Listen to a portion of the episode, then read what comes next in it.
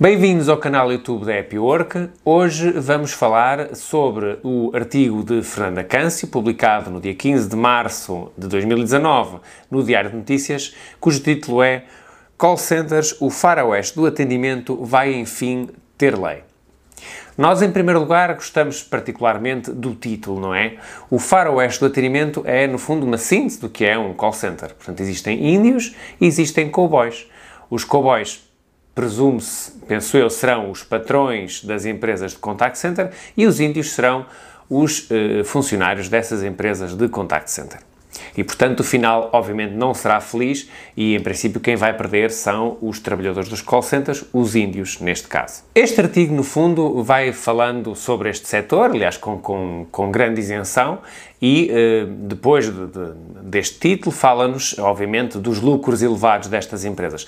Não há, isto não é baseado em lado nenhum, não há uh, uh, nada neste artigo que diga que foi pesquisada alguma informação financeira sobre as empresas e, portanto, também não interessa muito, são empresas com lucros muitíssimo elevados, estas que trabalham no setor dos contact centers. Aliás, nós, todos nós conhecemos uh, histórias de, dos empresários deste setor e, enfim, da aquisição de helicópteros e carros de luxo que uh, atravessam as ruas em frente aos contact centers da praça. Fernanda Câncio fala-nos, naturalmente, daquilo que é a escravatura do século XXI e com toda a razão. Aliás, eu tenho testemunhado quando, quando passo ali na zona da Expo uh, e vejo uh, aquelas instalações terríveis, aquelas masmorras onde trabalham os trabalhadores de contact center, uh, ou ainda ontem estive nas Torres de Lisboa, onde também realmente a vista é péssima e tudo aquilo são condições absolutamente miseráveis em que as pessoas trabalham. Tem que haver algo a fazer, não podemos continuar assim.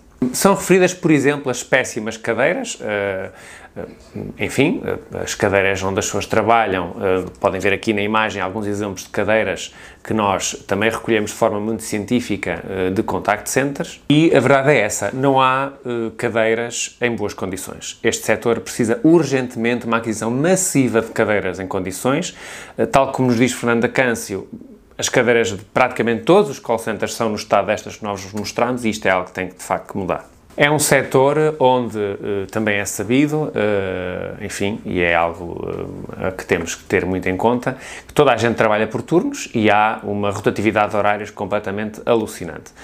O pormenor de haver uma boa parte dos call centers que nem sequer trabalha fora do horário de expediente e o facto dos turnos serem mais caros uh, para as empresas diria alguma coisa sobre a quantidade de pessoas que trabalham por turnos, mas isso também não interessa nada. São ainda referidos, eu vou usar a expressão, um cocktail de várias das afecções típicas desta atividade.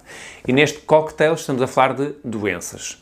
Uh, burnout, dores cervicais, tendinites e depressão. O artigo refere também que todas as idas à casa de banho, portanto, em todos estes contact centers deste, deste setor de atividade, são cronometradas. E, portanto, como nós sabemos, há sempre um supervisor com um cronómetro à porta das casas de banho para ver como é que a coisa está a correr. Finalmente, Fernanda Câncio uh, foca-se num tema que, obviamente, é muito importante, tem a ver com os salários neste setor de atividade uh, e dá o exemplo uh, comparando com uh, três outros países em que os salários são muito mais elevados do que em Portugal. Isto é de facto escandaloso e uma coisa que não acontece em nenhum outro setor de atividade. Esses países são a Irlanda, a França e a Alemanha. E, portanto, eu de facto estou um bocado emocionado com isto porque nunca imaginei que em Portugal se pagasse pior do que na Irlanda, na França e na Alemanha. Curiosamente, este mesmo artigo refere que uh, alguns economistas, enfermeiros e advogados trabalham nisto, nos call centers, porque ganham mais do que nas suas próprias profissões. Portanto, imaginem o estado em que está o país, em que nós, eh, aqui nos contact centers, ganhamos eh, menos do que na Irlanda, na Alemanha e na França. E ainda por cima, ainda há quem esteja pior. Enfim, obviamente estou aqui a, a pegar só nos aspectos mais polémicos do artigo, mas eles também estão lá exatamente para chamar a atenção, chamar o faroeste do atendimento, o cocktail de doenças, eu não estou a inventar os termos, eles estão cá, a escravatura do século XXI.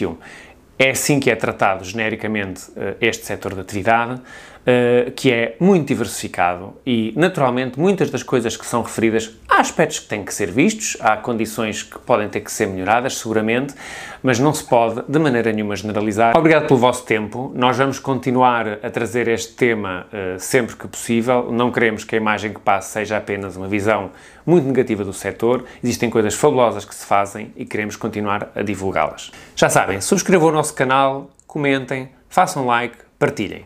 Muito obrigado.